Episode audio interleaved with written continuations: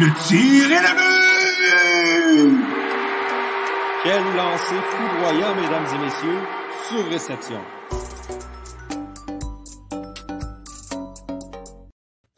Bonjour mesdames et messieurs, bienvenue à Sur Réception, le podcast 100% hockey du Club École. Je suis Johan Carrière et je serai comme toujours accompagné de Jérémy Labry, Victor Desilets et Antonin Martinovitch.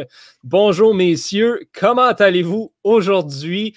Euh, Victor, le Canadien va bien, donc j'imagine que tu vas bien. Toujours, toujours, dehors, il fait pas chaud pour la pompe à l'eau. Puis on est bien à l'intérieur, bien du hockey sur les ondes, euh, ben, sur les ondes de, la télé aujourd'hui. Donc, on, je suis sûr que toutes, euh, toutes vous autres, puis tout moi, on va regarder ça, on va avoir bien du fun. Antonin qui nous parle directement de son travail, en fait, là, pendant, pendant la pause. Un homme dévoué. Comment ça va, mon cher? Pas bien, euh, je suis payé pour parler de hockey, fait que je m'en tire pas si peu que ça, finalement. Là. Toi, Johan, comment ça va aujourd'hui? Top shape, comme disent nos amis anglophones. Et ce n'est qu'une formalité. J'imagine que Jérémy, tout baigne de ton côté. Ça va super bien, Yohan. Je pense que tout est dit là-dessus. Il y a, quelqu'un d'autre, en fait. Ben, il, y a, une organisation aussi qui va plutôt bien et c'est euh, les Canadiens de Montréal qui, bon, on en a parlé un petit peu dans les dernières semaines, connaissent un excellent début de saison, toujours invaincu en temps réglementaire euh, depuis qu'on s'est parlé, en fait. Euh, on a été remporté contre, euh, contre les Canucks à nouveau et contre les Flames de Calgary par la marque de 4 à 2 cette semaine. Là, on a un deuxième affrontement face à l'équipe de l'Alberta ce soir. Mais le, premier match contre Calgary a été, bon, on ne dira pas très facile pour le Canadien, mais on a peut-être eu un petit peu moins d'opposition que ce à quoi on s'attendait de la part des Flames, euh, qui ont choisi d'y aller avec David Rittick dans, le, dans les filets. Euh, bon, à un moment donné, Markstrom ne peut pas tout garder les buts, mais euh, ça, a définitivement été un facteur qui a joué dans, dans le résultat.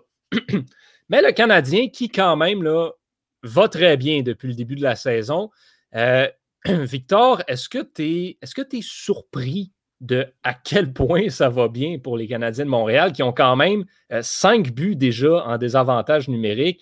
L'avantage numérique roule bien. Il n'y a pas grand-chose qui va mal. Ben, tout va bien. Tu l'as dit, là, Johan. En fait, Canadiens, avec cinq buts en avantage numérique, j'ai vu passer ça sur Twitter, ils ont plus de buts en infériorité numérique que 14 équipes de la Ligue nationale ont de buts en supériorité numérique. C'est peu dire à quel point euh, la machine des Canadiens, c'est un système bien, huilé présentement. Euh, est-ce que ça va durer? Je ne le sais pas, mais c'est sûr qu'ils nous surprennent match après match. Je ne pensais pas que le gâteau allait lever aussi rapidement avec autant de nouvelles acquisitions, mais on n'est pas au bout de nos surprises. De Tyler Toffoli, euh, qui est à égalité au sommet des, des, buteurs dans la Ligue nationale. On a à peu près quatre joueurs dans les Canadiens qui roulent à un rythme de un point par match. Euh, si le Canadien est capable de, de, conserver cette allure-là, écoute, Johan, euh, ils vont peut-être me faire mentir, même si j'avais prédit qu'il allait, finir deuxième au classement de la division canadienne, il pourrait remporter les grands honneurs de cette division-là.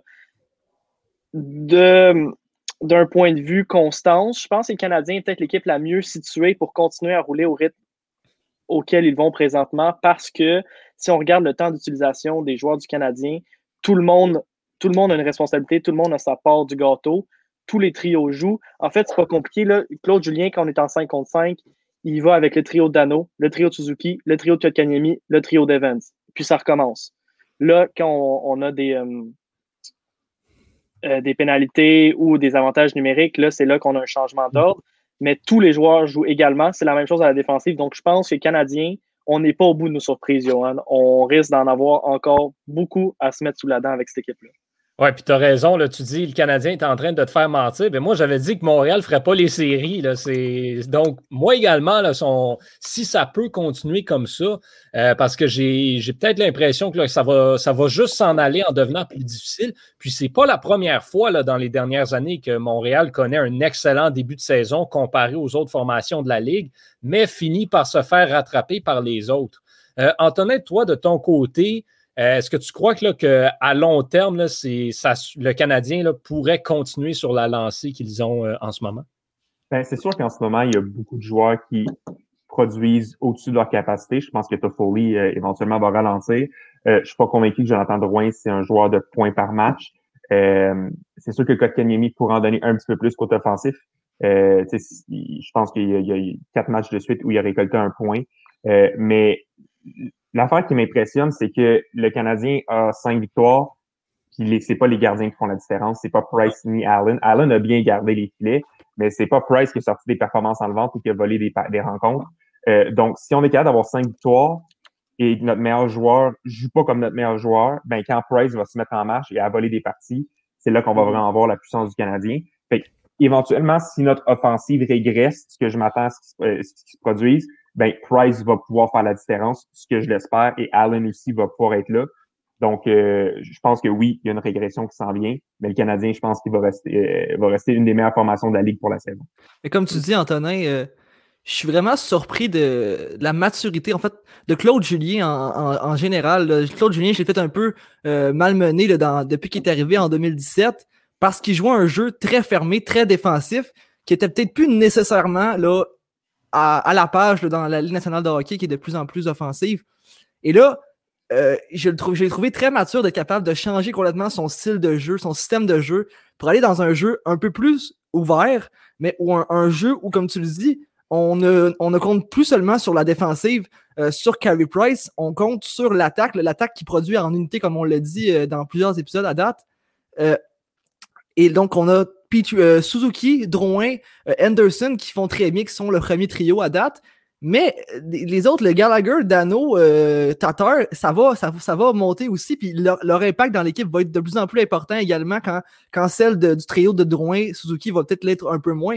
Donc, c'est important avec l'équipe qu'on a présentement de changer ce système de jeu-là parce que je trouve qu'on aurait gaspillé ce, talent offensif-là, euh, même si Claude Julien donc, utilise cette technique-là depuis longtemps et elle est bien elle est bien euh, travaillée quand même. Là, je pense que c'était trop. C'était le temps qu'on change un peu la méthode du Canadien. Là. Ouais, j'ai comme l'impression que les Canadiens, depuis l'année passée, je pense qu'on le voyait, là. C'était rare une rencontre où on se faisait dominer. C'était souvent le Canadien qui avait plus de chances de marquer, plus de tirs, mais la rentrée, ne rentrait pas justement en, mm-hmm. raison du manque de talent. Là, j'ai comme l'impression qu'on a amené d'autres armes, on a donné d'autres armes à, Claude Julien. Système de jeu le même, on contrôle encore les parties, sauf que là, on a des gens qui peuvent la mettre, les, des joueurs qui peuvent la mettre dans le filet, puis ça débloque. Fait qu'on a le même nombre de chances de marquer, mais là, on a des joueurs qui sont capables de compter. Fait qu'on fait crime, on est capable de compter 5-6 buts par partie. Ça, c'est, ce qui aurait dû se passer depuis deux ans si on avait eu des joueurs qui avaient été capables de, de, la mettre dans le filet. Ben, c'est ça. Je pense qu'en série, la technique défensive fonctionnait parce qu'on avait encore des Suzuki, des Kokonami en mode embryon de, de, joueurs talentueux. Maintenant, ils sont complètement, ils, sont sortis de leur, leur cocon. Donc, de les garder comme ça dans un jeu fermé, ça leur aurait été euh, très mauvais. Ça n'aurait pas fait de sens, à mon avis. Oui, exactement. Puis Kotkaniemi, justement, parce que tu le mentionnais, le, trio de Suzuki, qui est vraiment le meilleur trio du Canadien, euh, le trio de, Dano également fait le travail, mais le trio de Kotkaniemi aussi est extrêmement euh, excellent. Tyler Toffoli, comme Victor l'a dit, meilleur buteur de la Ligue. Kotkaniemi, je pense, c'est cinq points à ses quatre derniers matchs. puis là, bon, c'est Armia ou Corey Perry, deux points en deux matchs à date. Euh, les trois trios font de l'excellent travail offensivement et ça fait longtemps qu'on a vu ça. pardon, euh, chez les Canadiens de Montréal, d'avoir vraiment trois unités aussi dominantes que ça. Puis même en défensive, le, gros point d'interrogation qu'on avait était peut-être en défense au début de la saison. Euh, est-ce qu'on avait vraiment les défenseurs de talent qu'on avait besoin pour soutenir cette attaque? Ben là, maudit, ils l'ont, là il y, a, vraiment la défensive est peut-être le moins bon aspect euh, des Canadiens de Montréal et est une des meilleures de la Ligue en ce moment. Donc, vraiment, tout regarde bien pour Montréal en ce moment. Oui, et, puis Jeff Petrie est quel, joueur en ce moment? Puis j'ai l'impression que de l'avoir mis avec Joel Edmondson qui couvre ses arrières, puis mm-hmm. Petrie est encore plus porté à l'offensive. Puis écoute, c'est plus qu'un point par match qu'il récolte en ce moment. Puis je pense que c'est ça qu'il avait besoin depuis une couple d'années, c'est qu'il jouait un peu plus prudent, faisait en sorte qu'il récoltait une quarantaine de points. Mais là, j'ai l'impression que Petrie, là, s'il continue à jouer comme ça, ce qui pourrait être dans la conversation pour le Norris. Mais tu sais, la preuve que ça va tellement bien offensivement aussi, c'est que normalement, j'aurais dit que Weber, là, en attaque, il n'en fait pas assez depuis le début de la saison. Mais présentement, il, pas fait, il fait ce qu'il a à faire, exactement. Tout ce qu'il a à faire, c'est de rester avec Chabot un peu en, retrait et d'empêcher de se faire marquer. il devient un peu un général défensif. Et donc, lui aussi, il va changer, il va changer son, style de jeu. Puis c'est temps de le faire à l'âge qu'il a. Je pense pas qu'il aurait vraiment suivi au même rythme que de l'équipe qu'on a présentement. Absolument, totalement raison là-dessus. Puis dans les buts également, là, on, le dit, Carey Price, il n'est pas excellent. Oui, il est bon, il fait le travail, mais ce n'est pas, pas le Carey Price de 10 millions de dollars. Et pourtant, le Canadien est toujours invaincu en temps réglementaire. Donc, c'est tout dire vraiment sur cette formation-là qui connaît un excellent début de saison. Euh, il y a une grosse nouvelle qui, est, euh, qui, est, tombée cette semaine dans la Ligue nationale de hockey. C'est du côté des Pingouins de Pittsburgh. Euh, le DG Jim Rutherford, qui, pour des raisons personnelles, semblerait-il, a quitté son poste. et les, les, Pingouins qui se retrouvent donc sans leur directeur général, qui, bon, dans les dernières années, a quand même réussi à bâtir l'équipe qui est allée chercher les deux Coupes Stanley consécutives. Mais là, ça s'était corsé un petit peu là, au cours de la, surtout dans la dernière saison morte, peut-être des transactions un petit peu douteuses, notamment l'échange qui a envoyé Patrick Hornvist en Floride, euh, des signatures comme celle de Cody CC. Euh, est-ce que est-ce qu'il était temps là, pour les Pingouins de peut-être passer à autre chose, sachant que là, les meilleures années sont, euh, sont derrière nous à Pittsburgh? Crosby et Malkin sont encore bons, mais c'est plus le temps d'essayer de bâtir une équipe championne autour de ces gars-là. Est-ce que c'est vraiment le temps de passer à autre chose dans ce cas-là? Victor, qu'est-ce que tu en penses?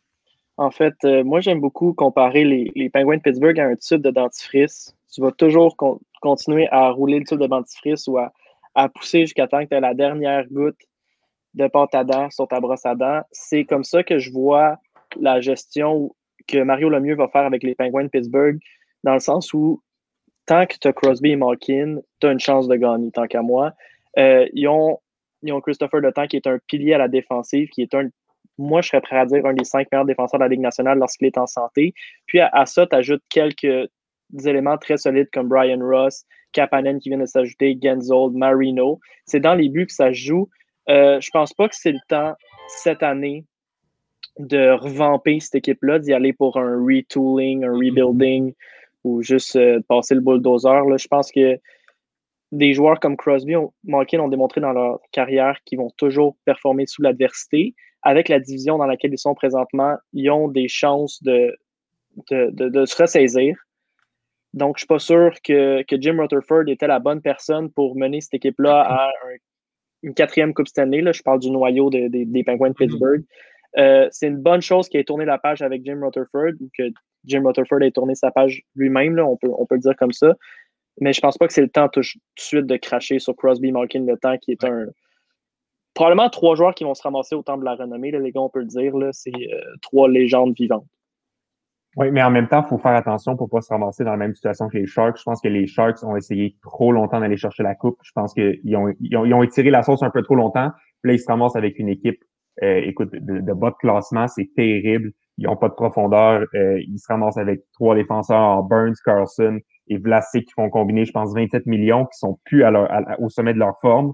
Euh, donc, je pense qu'on a été, on a essayé trop fort. On aurait dû abandonner deux ans avant. J'ai peur que ça passe avec les Pingouins, qu'on essaie encore quand Crosby, Malkin va avoir 38 ans, puis qu'ils vont être sur le deuxième, troisième trio. Rendu là, c'est plus le temps. Je pense qu'il reste un ou deux ans peut-être à la fenêtre des Pingouins. Puis après ça, je pense que c'est le temps de recommencer euh, un, rebuild ou un retool. comme oui, je suis totalement d'accord avec ça, mais c'est parce que c'est David, ben, je vais te laisser y aller, Jérémy, mais c'est David Etegui qui disait que Jim Rutherford évaluait la, possibilité présentement de faire le ménage. Je pense pas que c'est le moment là, pour Pittsburgh. Ce que j'allais dire, en fait, c'est que, tu sais, effectivement, tu l'as dit, Antonin, il reste deux ans. Mais présentement, j'aurais vu les deux, les, deux, les deux situations là, qui, auraient fait du sens. Là. Je pense que s'ils avaient échangé leur corps, ça aurait peut-être fait du sens. Euh, s'ils l'ont pas échangé, ça aurait fait du sens aussi. Mais la question maintenant, c'est est-ce que tu veux Jim Rutherford qui fait ton rebuild? C'est ça la question. Est-ce que, tu, est-ce que tu veux ce gars-là ah, derrière une reconstruction? Ce gars-là n'est pas euh, nécessairement le, pro des échanges, surtout, surtout pas des échanges de jeunes joueurs. Là. Je pense que il n'a pas prouvé sa valeur à ce niveau-là. Donc, je pense que c'était ça aussi que Mario Lemieux l'a empêché, l'a bloqué un échange potentiel qui aurait pu être mauvaise pour l'équipe, mais avec un autre DG, c'est sûr qu'on s'en va vers ça de toute façon pour les Pingouins. Là. Tant que les Pingouins se tiennent loin de Peter Shirley. Peter Charelli et Jason Potterill à ne pas engager, s'il vous plaît. Je ne sais pas s'il y a des DG qui nous écoutent en ce moment, mais restez loin de ces deux DG-là. Le, mais Antonin, j'aimais la comparaison que tu faisais avec, avec les Sharks de San Jose, puis une autre équipe aussi, là, justement, comme ça, c'est les Red Wings de Détroit qui ont été longtemps à essayer de miser sur leurs vieux joueurs et qui, là, ben, se sont retrouvés avec absolument rien et sont dans les bas-fonds du classement depuis tout ce temps-là. Donc, là, vraiment, en effet, il faudrait, éviter ça. Puis je pense honnêtement que sans nécessairement échanger tout le noyau, Pittsburgh pourrait peut-être aller gagner une ou deux ans de plus euh, juste en en, échangeant un élément. Evgeny Malkin connaît un mauvais début de saison, certes, mais a peut-être une valeur assez intéressante qui te permettrait d'aller chercher deux, trois éléments qui pourraient juste venir bien compléter l'équipe pour lui permettre d'être encore compétitive là, pour un, un 3-4 ans. C'est pas compliqué. Je pense que Malkin, c'est un premier centre dans n'importe quelle équipe, pratiquement, sauf avec les Penguins puis les Oilers. Mm-hmm. je, je, puis peut-être Toronto avec Matthews. Mais sinon, tu sais, Malkin, je pense qu'il y a une valeur énorme en ce moment. Euh, si moi, j'étais DG des Penguins, cette année ou l'année prochaine, j'échangerais Malkin pour, un, pour une coupe de premier choix pour une équipe qui veut aspirer à la coupe. Je retiens la moitié de son salaire pendant les deux dernières années de son contrat. Puis je, je commence mon rebuild. Puis tu commences fort avec beaucoup de choix au repêchage. Parce que, tu sais, rendu là, Malkin à 37, 38 ans, là, déjà, il y a une baisse un petit peu de régime, mais il produira pas au même niveau, puis ça, ça vaut pas la peine de le garder dans l'organisation jusqu'à 39, 40 ans. Ben, ça mais serait quoi, euh, Malkin a quand même évoqué la possibilité, ou il a dit plutôt dans sa carrière que s'il se voyait être échangé, euh, il allait retourner en Russie. Euh, est-ce que c'est un facteur à considérer? Malkin charge encore aussi 9,5 millions. Je veux dire, c'est beau, euh, retenir la moitié de son salaire, mais hmm, tu veux-tu payer un, spot vacant à 4,75 millions? C'est énorme. Je pense pas que Malkin est bougeable, tout simplement. À 9,5 millions, je veux dire, les équipes qui potentiellement iraient chercher Malkin à 36, 35, 36 ans, ça serait pour faire un, push pour la Coupe Stanley. Là, on a un cap qui est fixe, un, un plafond qui est fixe, pardonnez-moi. Puis, Malkin est à 9,5 millions. Je vois juste pas ça arriver. Donc, tant qu'à. Je pense que l'avenue qui était empruntée par Jim Rutherford de dire de mettre toutes ses œuvres dans le même panier et d'aller chercher des coupes, c'était pas si fou que ça. parce que Crosby et Malkin sont le temps à la limite sont pas bougeables. Hmm. Puis ils ont plus de valeur avec ton équipe que ce qu'ils vont te rapporter potentiellement. C'est sûr, c'est sûr qu'il y a le point du salaire, notamment dans le cas de Malkin, qui ne rajeunit pas, comme il démontre. Mais, mais d'un autre côté, s'il y a bien. Euh, les, Russes prouvent toujours que même en étant vieux, ils sont capables de continuer à fonctionner. Là, donc, euh, en même temps, En même temps, est-ce que Malkin ou Crosby ou le temps veulent rester là à stagner avec une équipe qui est en reconstruction? Je pense dans tous les cas, tu vas finir par sûrement les perdre quand même. Donc, très bien d'avoir quelque chose contre eux. Ah, moi, honnêtement, je pense que Crosby va finir sa carrière là pour les Probablement, oui, oui, mais les deux autres, c'est d'autres choses. Euh, si, le, si le Canadien de Montréal va bien depuis le début de la saison, il y a d'autres équipes pour qui c'est moins facile, ou en tout cas moins facile que ce à quoi on se serait attendu de, de, la part de ces équipes-là. Jérémy, une des formations qui déçoit peut-être le plus depuis le début de la saison, c'est les Rangers de New York. Oh, t'es euh, sur muet, mon cher. Ouais, parfait. Merci. Euh, complètement, en fait. Euh, et ça me déçoit beaucoup parce que les Rangers de, New York, j'avais mis beaucoup d'espoir dans cette équipe-là. au point tel où j'ai pris Mika Zibanejad assez haut dans mon pôle et donc ça fait mal là, qu'un un pôle. Puis dans le fond, c'est que les Rangers, je ne m'attendais pas à une puissance non plus. Mais avec l'équipe qu'ils ont, Zibanejad, Panarin, c'est des très bons joueurs, probablement dans les, parmi les, top 20 des meilleurs joueurs de la ligue. Donc, je m'attendais à une menace offensive assez importante euh, des, Rangers dans la division Est, qui n'est pas nécessairement celle avec les meilleurs gardiens. Mais les canons sont complètement morts. Je pense que dès qu'ils embarquent sur la patinoire, on, dirait qu'il se passe rien. Il n'y a, pas, d'étincelle au, niveau de l'attaque des, Rangers. Puis ça, amène que les Rangers n'ont aucune arme, aucun vouloir. Les matchs des Rangers, je ne sais pas si vous avez pris la peine d'écouter ça, les gars, à date, c'est vraiment plate. C'est vraiment ennuyant. Là. Il se passe vraiment absolument rien. Les chances sont là, mais on est incapable de, créer quelque chose, de capitaliser pour mettre la rondelle au fond du filet. Et résultat, ben, Zibanejad, Kreider, Ryan Strom, seulement deux points. Et un autre joueur qu'on laisse de côté parce qu'il est jeune, mais ça reste qu'on s'attendait beaucoup beaucoup plus de lui, ben, c'est Alexis Lafrenière. Je pense que son apport dans l'équipe devait être beaucoup plus important qu'un seul point en sept matchs. Ce qui fait donc que les Rangers, ben, ils ont un seul match de plus de trois buts euh, depuis le début de la saison. Et donc, pour une équipe comme ça, qui a un gardien recru dans, les filets, euh, qui a une défense qui n'est pas purement défensive, il n'y a pas vraiment de défenseur purement défensif dans la défense des Rangers, ben, c'est tough de garder la rencontre à, 2-3 buts par, match. Il va, falloir que l'équipe euh, ait un apport offensif plus important. Là parce qu'on on va être incapable d'affronter les, les, les, Browns, les Capitals, euh, voire les Pingouins qui sont capables de marquer des buts. Donc, euh, les Flyers aussi. Les Flyers, donc oui, exactement. Donc euh, voilà, je pense que les, lacunes sont là. Et il n'y a, pas, a, pas, a, pas rien au niveau de, des Rangers qui, me donne l'idée qu'une étincelle pourrait arriver éventuellement. Là, je pense que je pense qu'il faut créer des choses pour que des choses arrivent. Puis présentement, ben, il n'y a rien qui se crée, puis il n'y a, rien qui va s'arriver, à mon avis. Là.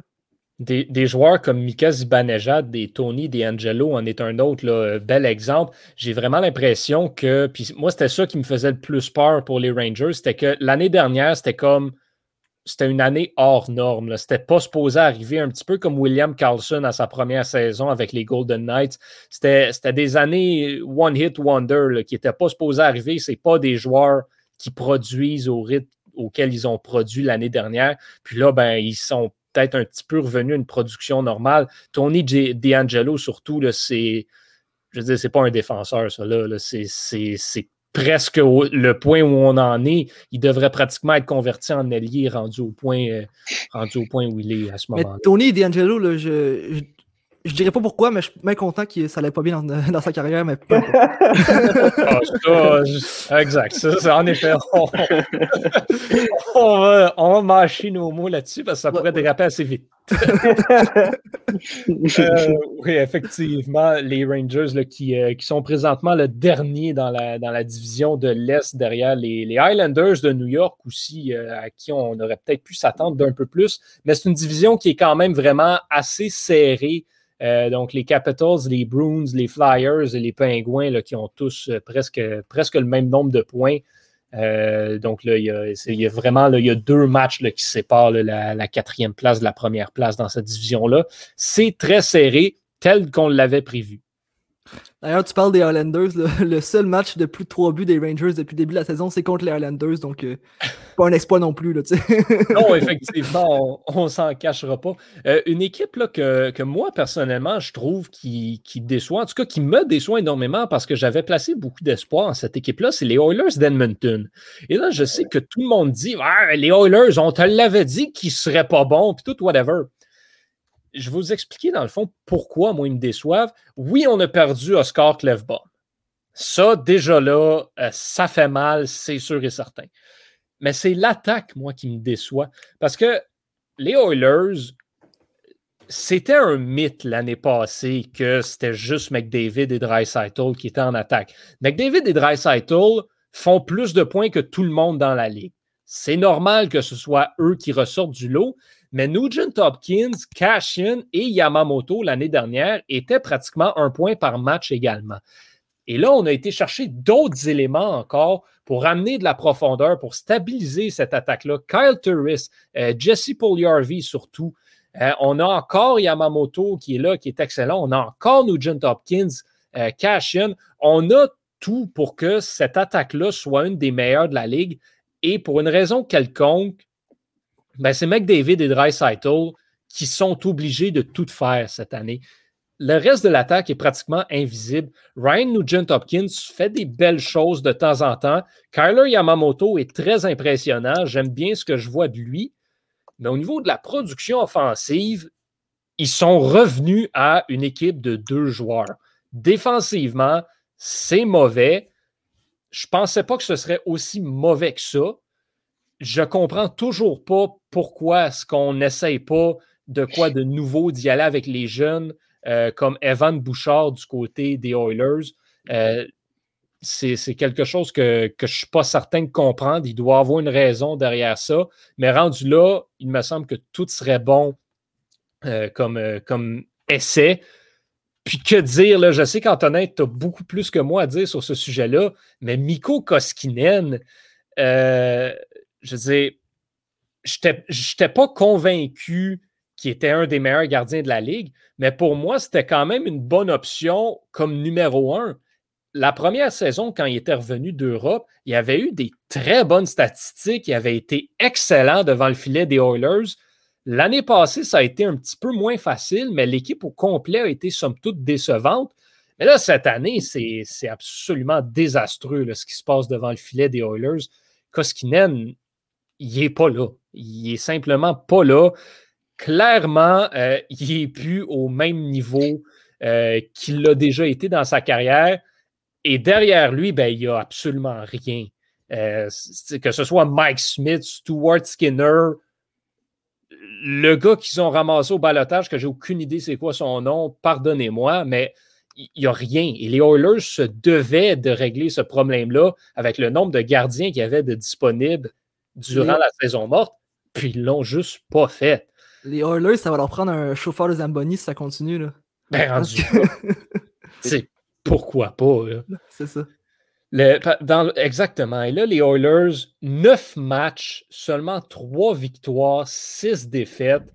C'est la, deuxième équipe qui a le plus de matchs joués et ils sont. Euh, ils devraient être avant-dernier dans la division Nord. Euh, les Flames ont joué trois matchs de moins qu'eux et non seulement qu'un point euh, de moins. Puis bon, après ça, il y a Ottawa qui est dernière, comme, euh, comme on s'attendait. Mais les Oilers, vraiment, moi, je les voyais. Je les voyais en série.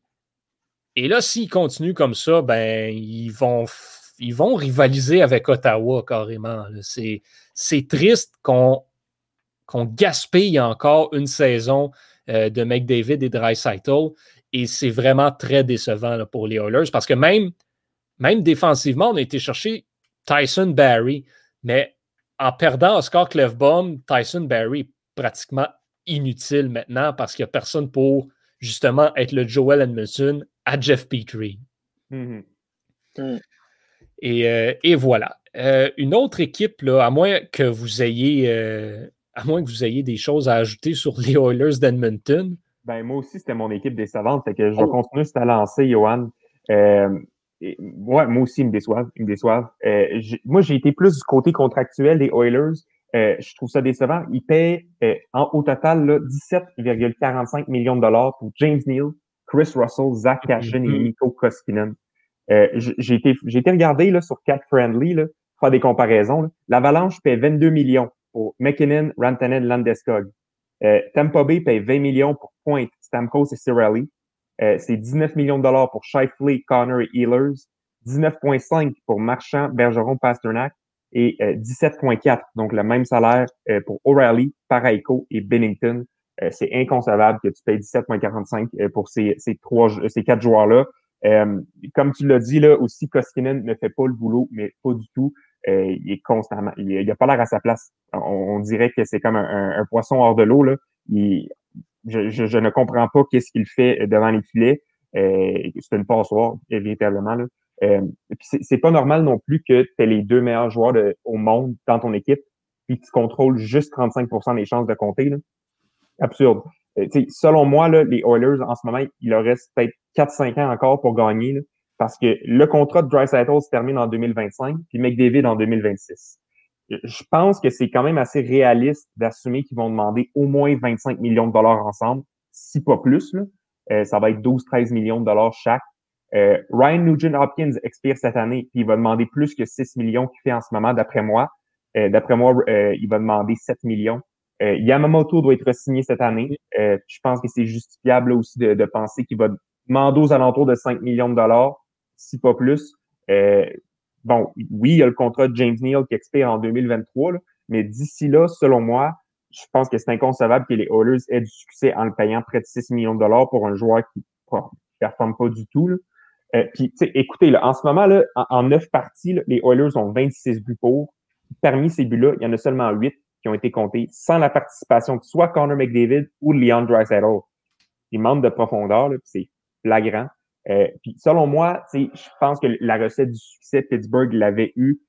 Tu prends, tu prends Crosby, tu prends Malkin, tu les entoures de joueurs avec des petits contrats, puis tu les laisses améliorer les joueurs autour d'eux. Mais en ce moment, c'est pas ça qu'ils font.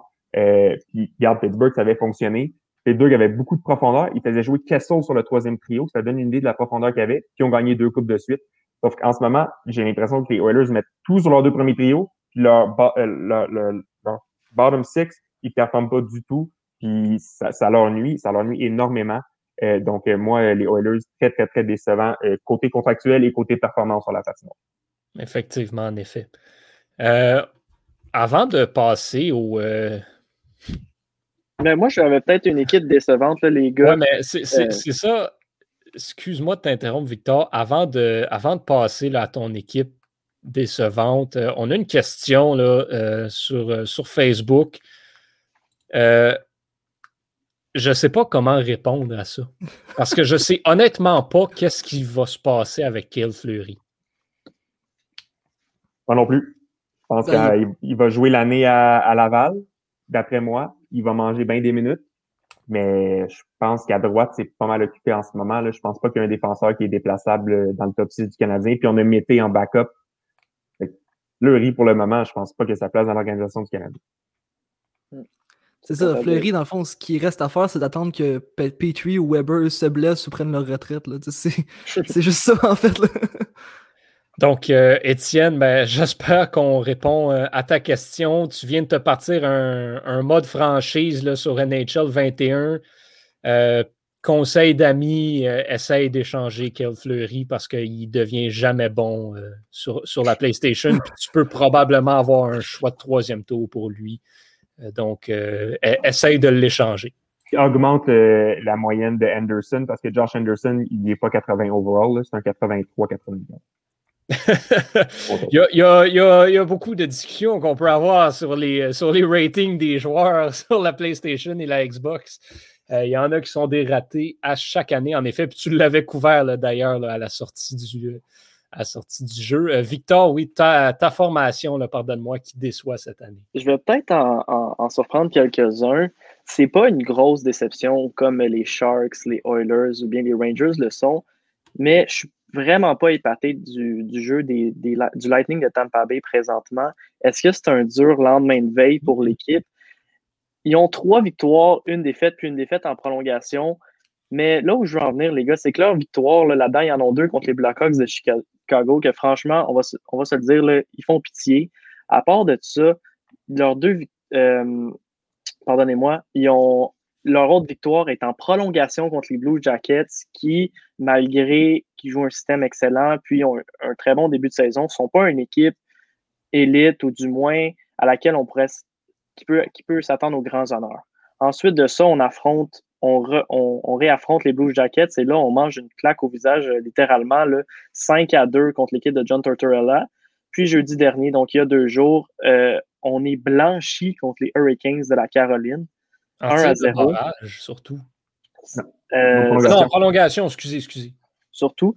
Mais là où je veux en venir, c'est une équipe dont on vante tellement la profondeur, euh, l'apport offensif des défenseurs, et puis euh, une offensive qui peut tellement marquer. Il n'y a pas.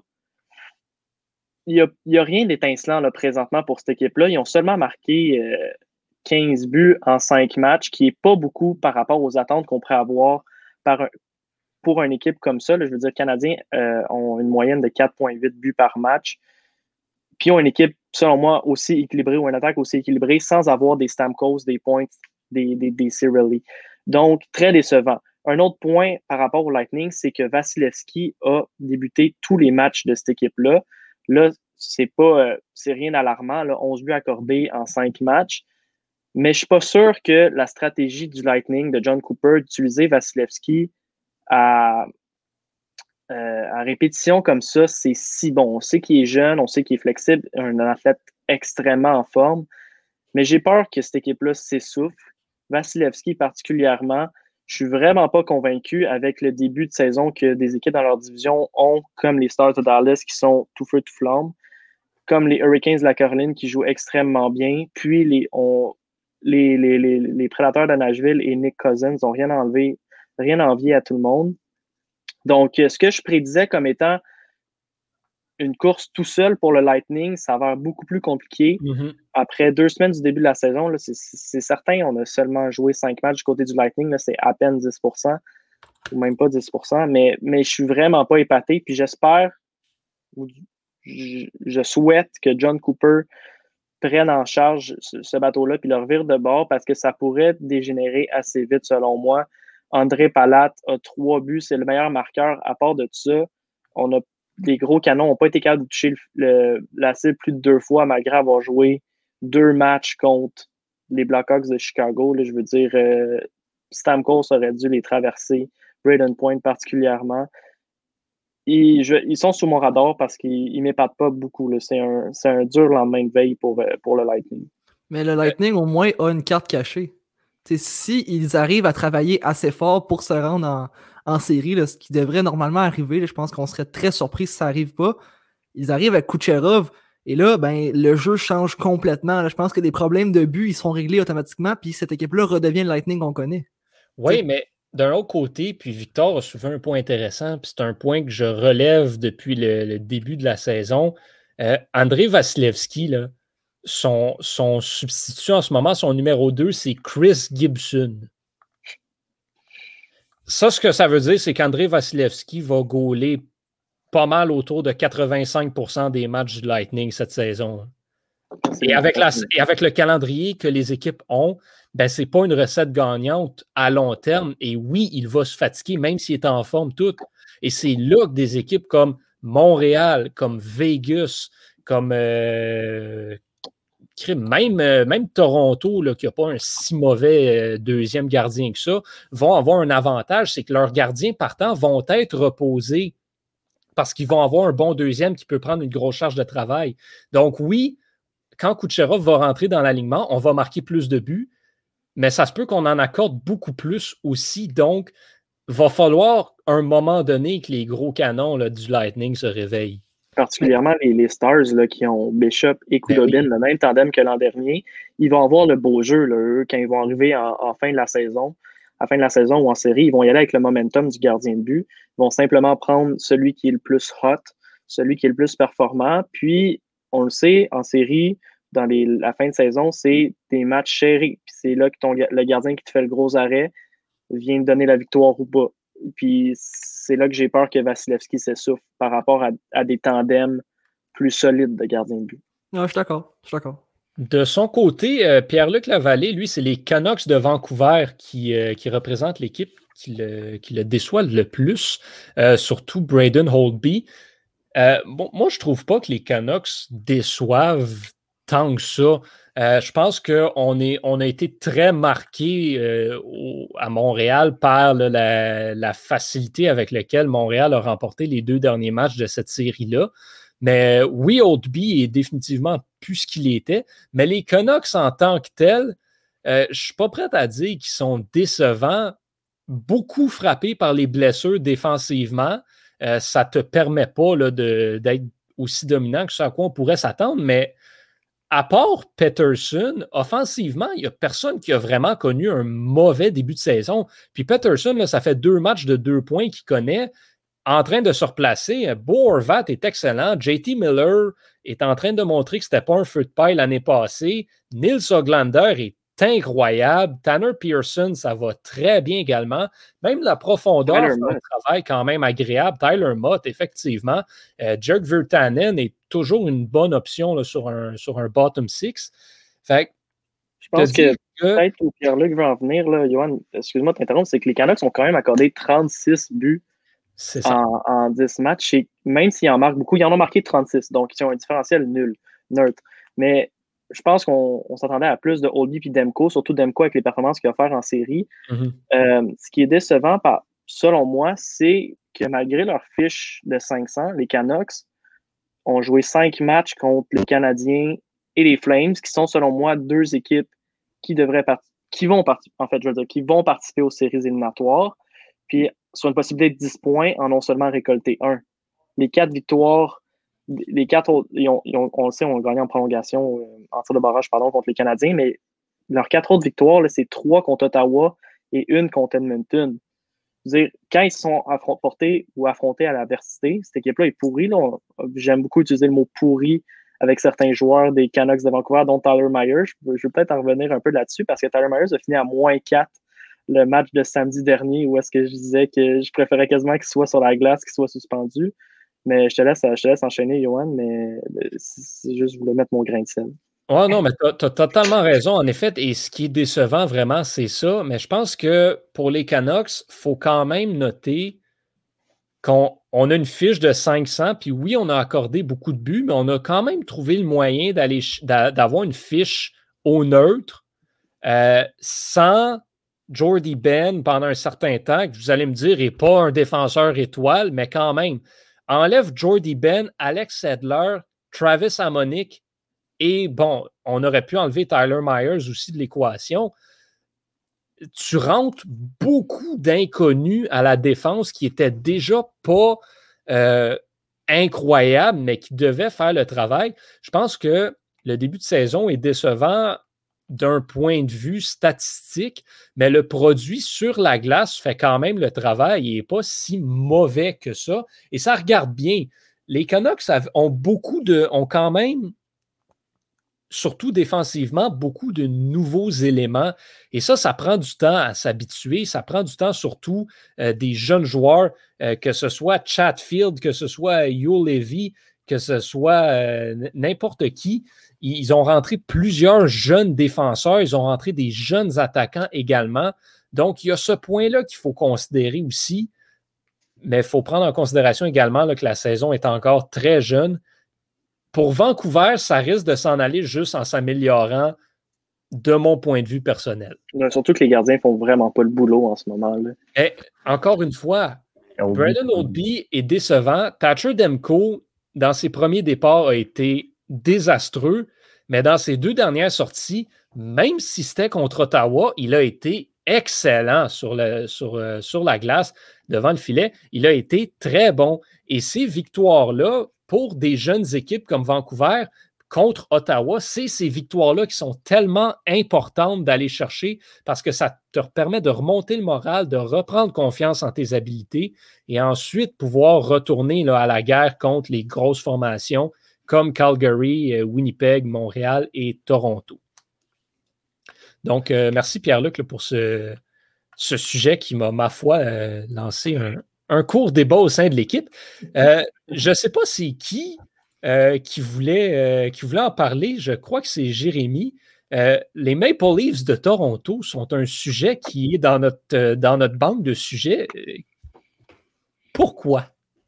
En fait, je me demandais parce que les Maple Leafs, on sait que c'est une équipe qui est habituée à de, donner des faux espoirs à son équipe, qui est habituée d'arriver en, première ronde des séries et ne plus être la meilleure équipe de sa division.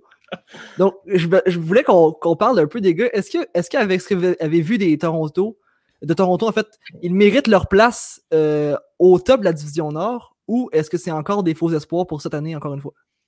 Euh, moi, je, pense que Toronto va finir dans, les premiers dans la division, mais de ce que je vois pour le moment, ils sont très, très, très décevants. Là. Il n'y a pas beaucoup de contrôle de jeu, puis comme, comme avec Edmonton, c'est Matthews, Marner, Tavares, Nylander. Ben, sinon, sinon c'est quoi? C'est Travis Boyd. ça ne fait pas le boulot, le, le, le, bottom six. Moi, ce que je trouve euh, avec Toronto, c'est que, je vous en avais parlé, je pense c'était hier soir un petit peu, euh, ce que j'ai peur avec Montréal, c'est que le noyau de l'équipe a tellement changé, la formation a tellement changé par rapport à l'année dernière qu'il y a une période d'adaptation par laquelle doivent passer les autres formations qui les affrontent, qui n'ont pas nécessairement de notes sur, euh, sur, comment affronter le Canadien. Tandis que Toronto, ben, c'est le même noyau, c'est les mêmes éléments à surveiller dans cette équipe-là depuis quatre ans. Et Toronto réussit quand même à gagner la majorité de ses matchs. Sept victoires, deux défaites, euh, un différentiel de plus 5 au niveau des buts marqués, buts alloués. Toronto fait peur. Le problème n'est pas en saison. C'est ça, c'est clair que Toronto fait peur en saison. C'est qu'il est rendu en série éliminatoire quand les, quand les matchs sont plus serrés, que les joueurs, les Marner, Matthews, Tavares, Dylander sont couverts. Ben, il n'y a plus personne, il n'y a pas de profondeur dans cette équipe-là. Il n'y a personne qui vient marquer les buts qui manquent. Et en arrière, tu as un Anderson que tu lances entre les jambes, puis c'est fini. C'est la rondée dans le fond du filet. La différence, c'est que là, les équipes à qui on fait peur, on fait peur, on fait peur, et, on, et les équipes qu'on domine, c'est exactement ces équipes-là qu'on va affronter dans les deux, durant les deux premiers tours. Donc, Toronto est, selon moi, une des équipes qui va profiter grandement du fait qu'on affronte les équipes de sa propre division. Parce que là, mhm. Boston, on n'est pas pogné avec eux, on n'est pas pogné avec Tampa Bay, on n'est on pas pris avec ces équipes-là qui sont au même niveau que nous. On a clairement peut-être un, edge un peu plus sur vraiment toutes les équipes euh, dans la division pour les Maple Leafs. Et ça, ben, juste ce, ce mental game-là va selon moi, avoir un gros impact là, de, quand viendra le temps des séries, parce qu'on va être en mesure d'avoir dominé toutes les équipes de la division durant la saison, chose qu'on n'a pas faite d'habitude avec des équipes comme Tampa Bay et Boston. Mais dominer, je trouve que le mot est, large, parce que moi, quand je regarde les matchs des Maple Leafs jusqu'à présent, je vois aucune domination. C'est des victoires de 4 à 3 dans les deux derniers matchs. 3-2, 4-2, 3-1, 3-1, 3-2. Oui. Ils ont perdu 5-3, ils ont gagné 5-4. Ils n'ont pas fait, pardonnez-moi l'expression anglaise, mais ils n'ont pas fait de statement tant qu'à moi. Ils n'ont pas prouvé que c'est une équipe qui aspirait aux grands honneurs ou qui a le potentiel d'être euh, élite, même s'ils le sont, mais je veux dire, prendre leur, leur niveau de jeu puis l'amener à un autre niveau. Ils ont affronté des équipes normales, ordinaires, qui ont des début de saison, Edmonton, Ottawa, coup-ci, coup-ça, qui ne sont pas capables de gagner par 3, 4, 5 buts de 5 buts d'écart s'il faut, malgré tous les, feux d'artifice qu'ils ont littéralement sur leurs deux premiers trios. Là. leurs pétards sont mouillés à Toronto. Puis il va falloir que ça sèche parce que sinon, ils vont arriver en série, ils vont, reprendre ces adversaires-là qui ont affronté 9-10 fois pendant la saison. Mais c'est vrai du côté du Canadien aussi, là, ou des Flames. Tu peux faire du vidéo toute la saison. Puis là, tu vas être capable de museler Marner. Là, tu vas être capable de, museler Matthews. Puis pardonnez-moi l'expression, mais c'est pas Wayne, ben, Wayne, Simmons avec le, piano qui traîne sur son dos là, qui va venir, euh, qui va venir faire le trouble fight puis coûter une série éliminatoire au Canadien de Montréal. Je pense que Toronto sont pas, ils n'ont pas fait ce que le Canadien a fait présentement, c'est-à-dire de marquer l'adversaire vraiment. Ils ont gagné. juste euh, deux, petites secondes, c'est juste je pense que j'ai mal choisi mes mots. Ce que je voulais dire par dominer, c'était euh, au, niveau de, au niveau de la fiche, que même s'ils ne gagnent pas 5-0, 4 Mais ils gagnent sans euh, plus. Ils, gagnent quand même, puis ils vont avoir, en tout cas, parti comme c'est, une vraiment meilleure fiche que les autres équipes de la division. C'était plus ça que je voulais dire.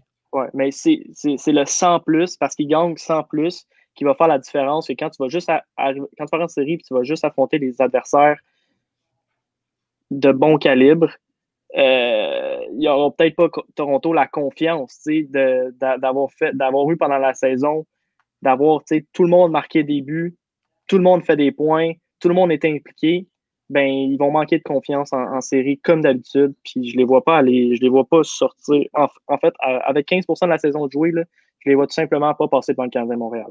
honnêtement, c'est vraiment. Euh, une, je pense qu'on va être vraiment en mesure de bien dresser un portrait de ces situations-là une fois que tout le monde va avoir joué contre tout le monde. Tant que ce ne sera pas fait, il y a des équipes qu'on ne pourra pas évaluer parce qu'ils n'auront pas affronté euh, d'autres formations. Jérémy, euh, ben, ça, prendrait... que je te coupe la parole. c'est correct, Ça prendrait justement un autre match contre le Canadien pour voir l'état des forces dans la division, mais si les Canadiens jouent encore un match aussi bon qu'ils ont joué contre Toronto, à part les pénalités qu'ils ont coulées, euh, je pense que je donne peut-être une, une, ronde à Toronto qui vont affronter une équipe peut-être plus facile en première ronde s'ils finissent premier, mais après contre le Canadien, c'est fini, là, ils sont sortis à mon avis. Mm. Ça, c'est si le Canadien de son côté là, arrive à, battre l'équipe qu'on ah, va être affrontée. Si les, si les séries commençaient aujourd'hui, euh, Toronto affronterait Vancouver et Montréal affronterait Winnipeg. Il n'y a, rien de garanti dans aucun de ces, euh, de ces affrontements-là, effectivement. On va, euh, on va commencer à instaurer, là, pour, pour ceux qui nous écoutent en, direct et qui aimeraient peut-être participer, on va commencer à instaurer euh, à partir d'aujourd'hui un, dernier segment pour clore l'épisode dans lequel on va se lancer un ou plusieurs sujets euh, qu'on va débattre. Mais le format du débat va être qu'il y a une personne qui va être en accord, en accord avec une affirmation et les trois autres ne le seront pas. Et les trois autres devront essayer de convaincre la personne toute seule et ou vice-versa. Euh, et aujourd'hui, le premier, le premier tout seul, c'est Antonin qui veut y aller d'une affirmation avec euh, laquelle les trois, n'est pas d'accord et qu'on vous invite à défendre votre point de vue à la maison dans la section des commentaires. Oui, moi, mon opinion controversée, et je sais que c'est beaucoup de gens qui ne sont pas d'accord, à mon avis, Leon Dreisaitl est un meilleur joueur que Connor McDavid et je vous explique pourquoi. Euh, bon, depuis les deux dernières années, euh, on compare euh, la production offensive de Drysdale McDavid. Drysdale, c'est 215 points en 153 parties, 1,4 points par rencontre. Pour McDavid, c'est 213 points en 142 parties, 1,5 points par rencontre. cependant, les départs en zone offensive, ça, moi, je trouve ça très important comme mesure parce que ça donne une idée à quel point le joueur est présent en zone offensive pour commencer ses séquences. Ça donne une idée à quel point il y a des chances de marquer. Si un joueur commence pas beaucoup de séquences en zone offensive, par exemple Dano, ben c'est sûr qu'il va compter moins de points parce qu'il y a moins de chances de faire des buts. Pour Leon Dreisettle, euh, de 2018 à 2020, il a commencé 53,2% 52,5% On passe ça avec David, qui est à 57% 57,5% Donc, c'est presque 5% de plus de séquences que McDavid commence que Dreisettle. C'est énorme, 5 là. Il, il, commence, il joue beaucoup. Donc, un 5% là, ça change beaucoup de choses. Là, je, me suis dit, OK, ça, je regarde ça, je vais essayer de comparer plusieurs aspects. Donc, le tir, qui a le meilleur tir selon moi? C'est Leon Dreisaitl. Je pense que vous allez être d'accord là-dessus, messieurs. Le Dreisaitl a le meilleur tir. Meilleur coup de patin, c'est même pas proche. Euh, la force physique, je vais avec Leon Dreisaitl. Euh, la vision du jeu, Connor McDavid. Euh, le positionnement, je vais y aller avec Dreisaitl parce que c'est un meilleur marqueur, puis il y a, a, vraiment l'habilité de se placer derrière les défenseurs puis de les faire payer. Là. Fait que je vais avec Dreisaitl même si c'est proche.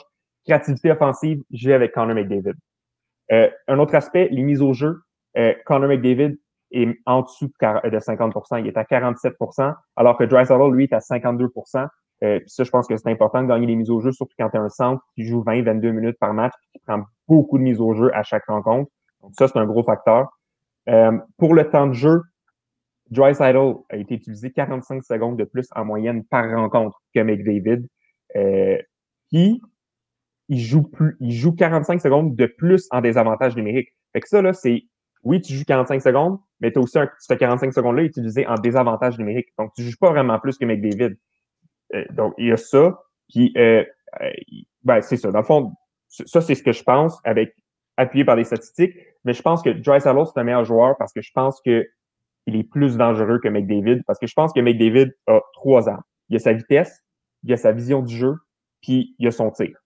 On s'entend que c'est toute élite. On, peut, on peut débattre là-dessus, mais je pense que ça, c'est ses trois armes principales. Je pense que Dreisaitl a ces trois armes-là aussi. Il est, il est vite, Dreisaitl. Il est très vite. Quand il part en deux contre un, tu le rattrapes pas.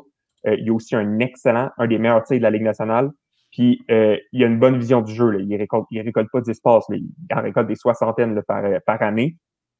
Sauf que Dreisaitl, en récupération de rondelle sur le bord des bandes, il est fort comme un bœuf.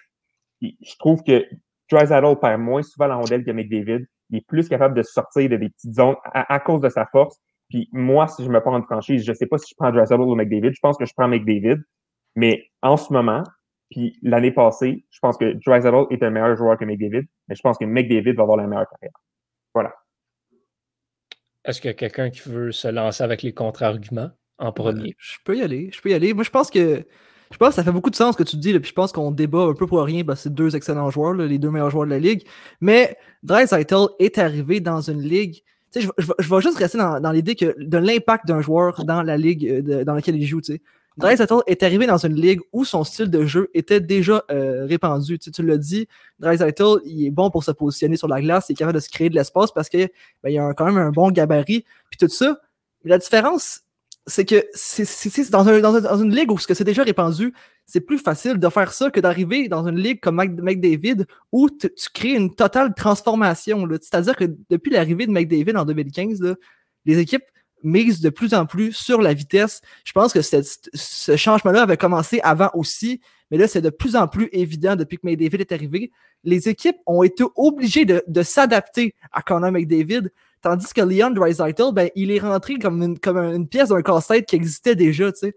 Donc, moi, je pense que c'est ça. Je donnerais ce edge-là, en fait, à, à McDavid car sa vitesse fait qu'il n'a pas à, travailler comme, comme, comme le fait, n'a pas à se positionner euh, comme Dreisaitl le, fait, parce qu'il a un talent brut, un talent euh, brut inné, un talent générationnel inné, que je pense que je suis pas sûr que Dreisaitl a nécessairement, ou qu'il peut être aidé par le fait de son gabarit, ou le style de jeu, comme j'ai dit encore une fois, euh, répandu et donc adapté à la Ligue nationale présentement.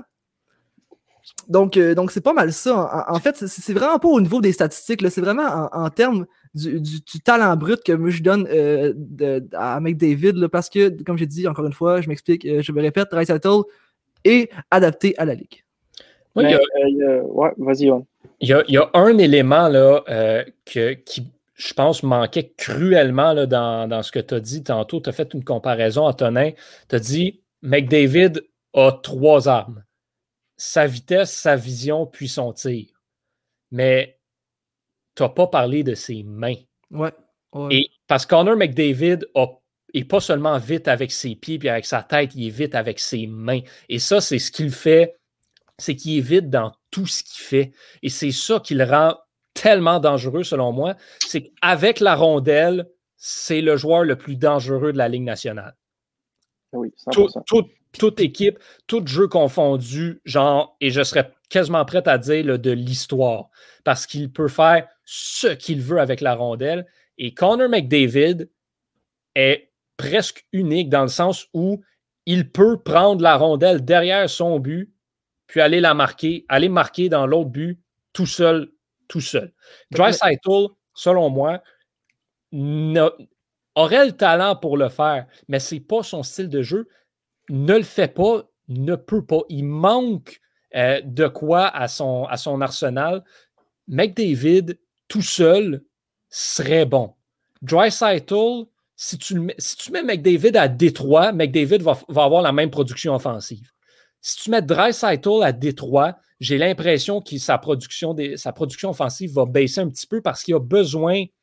Puis tu sais, il n'a pas besoin d'une superstar, mais il a besoin de genre Nugent Hopkins ou Yamamoto. Il a besoin d'un gars avec qui partager la charge offensive pour pouvoir pleinement se déployer. McDavid n'a pas besoin de ça. En fait, il Hopkins joue avec McDavid, là. Johan, pour te, corriger. Mais Yamamoto, c'est pas appliqué. Nugent Hopkins a pratiquement joué toute sa carrière avec, avec McDavid. Oui, non, mais ce que, ce que je veux dire, c'est que que ce soit Nugent Hopkins, Yamamoto, McDavid, n'importe qui, il a besoin de ce joueur-là, peu importe c'est qui. C'est pas. Euh, secondaire, en fait. C'est un, marqueur secondaire. Exactement. Il a besoin d'un plan B sur son trio, ce que McDavid n'a pas de besoin. Il l'a, puis il en profite, mais il n'en aurait pas besoin tant qu'à moi. Puis moi, c'est pour ça que je donne le edge à Connor McDavid là-dessus. Ouais.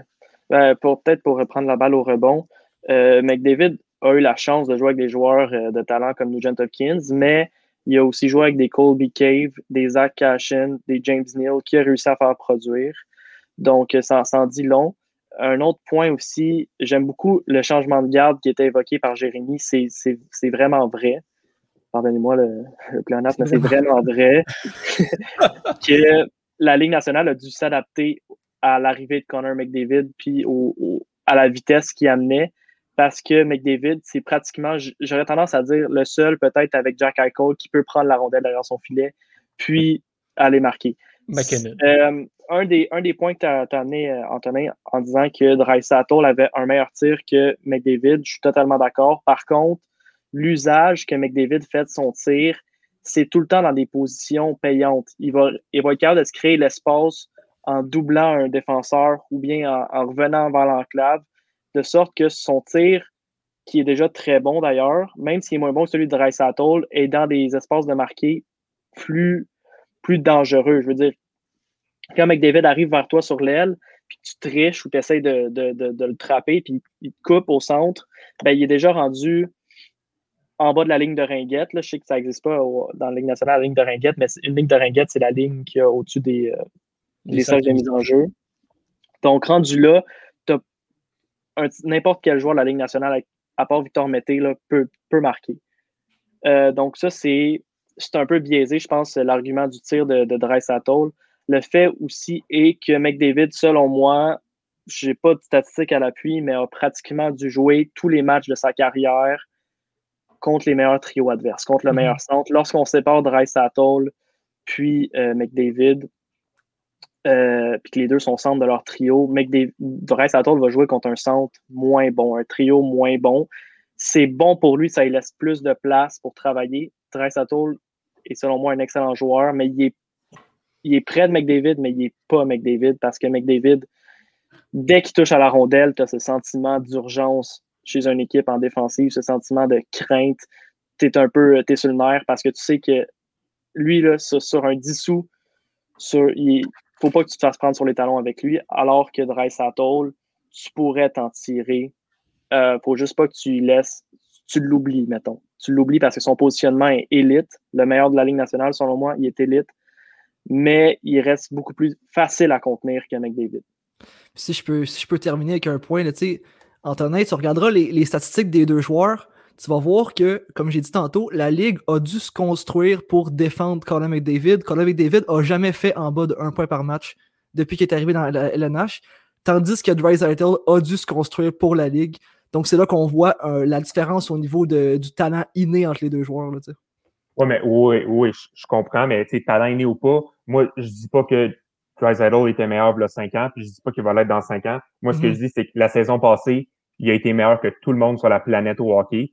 Puis en ce moment, de ce que je vois des parties des Oilers, ben en fait, là, je dis ça, mais c'est parce que vous m'avez convaincu. Fait que là, je suis rendu que je pense que McDavid est meilleur.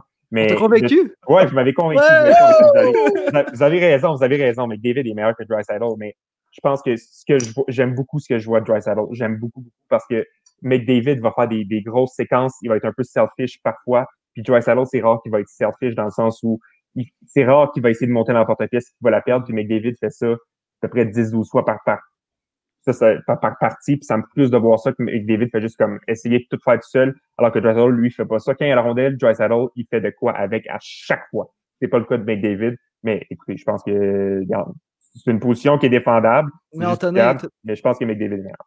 T'aurais, t'aurais, t'aurais détesté Mario Lemieux dans ce cas-là. Là. Mario Lemieux arrivait sur la glace, là, puis il travaillait pas fort pour ses buts, il en scorait quand même 6 à la fin. Là, Je sais. Mario Lemieux, c'était euh, un, débat pour une autre fois, mais tant qu'à moi, le meilleur joueur de l'histoire de la Ligue. Euh, et un, autre débat qu'on aura pour une autre fois, Pierre-Luc sur Facebook. Qui sera le meilleur à long terme, Suzuki ou Kotkaniemi? Euh, Pierre-Luc, on garde ton débat pour une autre fois parce que là, le, temps est écoulé, mais on ne l'oublie pas, cette question-là. Et à Montréal, ce sera une question qu'on va se poser pour encore plusieurs années. Et comme Esteban l'a dit, c'est la question euh, qu'on doit se poser là, carrément dans l'organisation des Canadiens de Montréal. Antonin, euh, Victor, Jérémy, merci encore énormément pour, pour cette cette participation est toujours aussi pertinente et agréable euh, à vos côtés. On se retrouve là à la maison. On se retrouve en fait la semaine prochaine, même heure, même poste, pour discuter de on ne sait pas quoi parce qu'on ne sait pas qu'est-ce qui va se passer cette semaine dans la Ligue nationale de hockey, mais on espère que vous allez bien vous porter à la maison. Euh, Jérémy, est-ce que tu as une annonce à faire? Oui, oui. Donc, en terminant, euh, on trouvait, on aime vraiment ça, en fait, que vous participiez au podcast. Ça rajoute vraiment beaucoup de sujets. C'est intéressant. Ça permet de faire l'heure au complet sans, sans arrêter de parler, sans manquer de sujets. Et donc, tellement qu'on a décidé qu'on créerait un groupe Facebook euh, sur réception pour qu'on puisse ensemble discuter de hockey. C'est vraiment pour avoir des discussions entre amateurs et à chaque semaine également, ben, on, va on va discuter avec vous pour bâtir l'épisode de la semaine. Donc, vous pourrez donc nous proposer des sujets, proposer des sujets de débat et euh, tout ça dans une atmosphère très, très amicale. Donc, euh, le, groupe n'est pas encore créé, mais un coup qu'il sera fait, euh, je vais partager le, le, lien du groupe Facebook sur Twitter, sur Facebook et sur Instagram. Donc, vous irez voir ça. Ça va être très fun. Exactement, parce que c'est ce vous, en fait, qui bâtissez notre émission, c'est ces interactions-là. Et c'est pour ça qu'on est en direct à chaque semaine, parce qu'on apprécie les interactions qu'on a avec vous. Peut-être euh, sur un point de vue euh, plus tabou, mais cette semaine, c'était belle cause pour la cause. Mm-hmm. Euh, pour tous les auditeurs à la maison, je suis certain que mes, mes collègues corroborent, là, mais nos messages privés sont toujours ouverts. Si jamais vous avez besoin de parler de hockey ou ça va moins bien, l'équipe de surréception, on est là pour vous. N'hésitez jamais à nous écrire en dehors des heures de stream. Puis euh, prenez soin de vous, surtout prenez soin des gens qui vous sont chers. La vie est fragile ces temps-ci. Donc, euh, prenez soin de vous, tout le monde à la maison. Sur ces belles paroles, euh, je suis Yohan Carrière. Au nom de toute l'équipe de Surréception et du Club École, portez-vous bien et on se retrouve la semaine prochaine.